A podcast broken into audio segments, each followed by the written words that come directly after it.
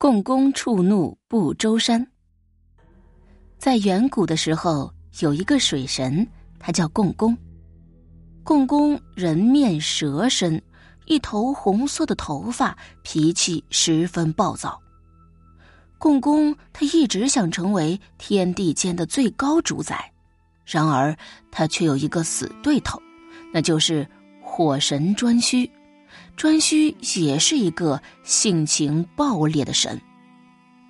当时颛顼掌握着天地的统治权，共工非常不满，暗地里集合了一大批也对颛顼不满的天神，大家歃血为盟，发誓要推翻颛顼的统治，成为天地的主神。共工被这些反叛者们推为盟主，在大家的策划下。共工率领天兵天将，在一个漆黑的夜里向颛顼发起了进攻。共工手下有两个恶名昭彰的神，一个是长着九个脑袋的相柳，一个是长得凶神恶煞的蜉蝣。共工任命相柳和蜉蝣为大将，猛扑颛顼居住的光明宫。把宫中常年不息的神火都给弄灭了，天地间瞬间变得一片黑暗。颛顼知道情况后，虽然非常惊慌，但他手里也有很多兵，便驾驶着身上都是火焰的火龙出来应战。人形虎尾的太冯，龙头蛇身的季蒙，长着两个蜂窝脑袋的蛟虫等，都过来给颛顼帮忙。大家奋力重新点燃了神火，颛顼的部众所到之处，黑暗退去，天地间重新出现了光明。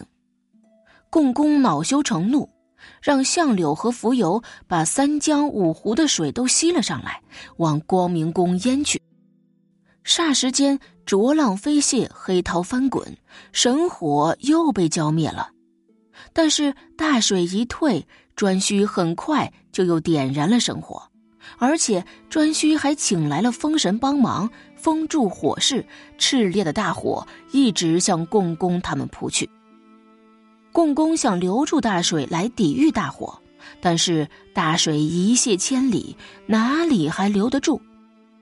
眼看火焰卷来，共工被烧得焦头烂额，赶紧带领大家且战且退，最后退到水宫。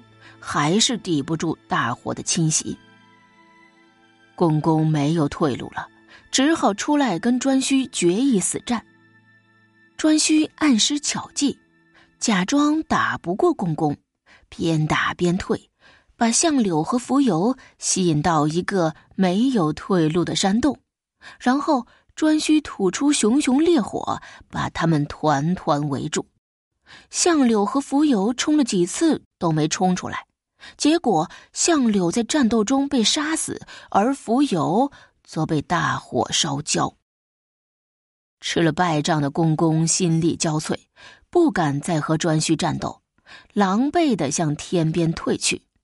颛顼带着人在后面狂追，共工一直退到西北天边的不周山下，看见身边的兵将死的死，伤的伤，还能跟着自己的只剩下了十三人。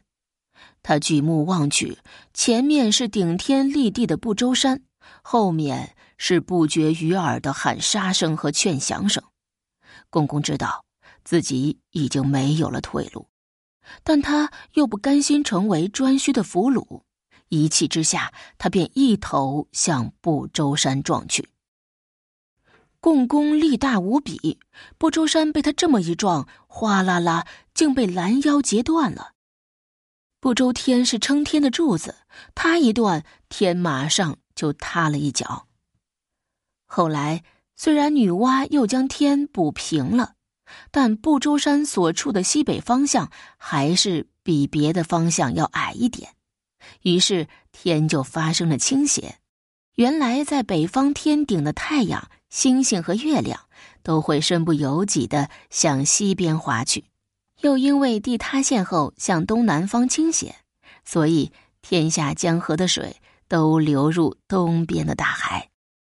当然这些只是神话传说，我们今天都知道太阳、星星和月亮之所以会东升西落，那是因为地球在自转和围绕太阳公转的原因。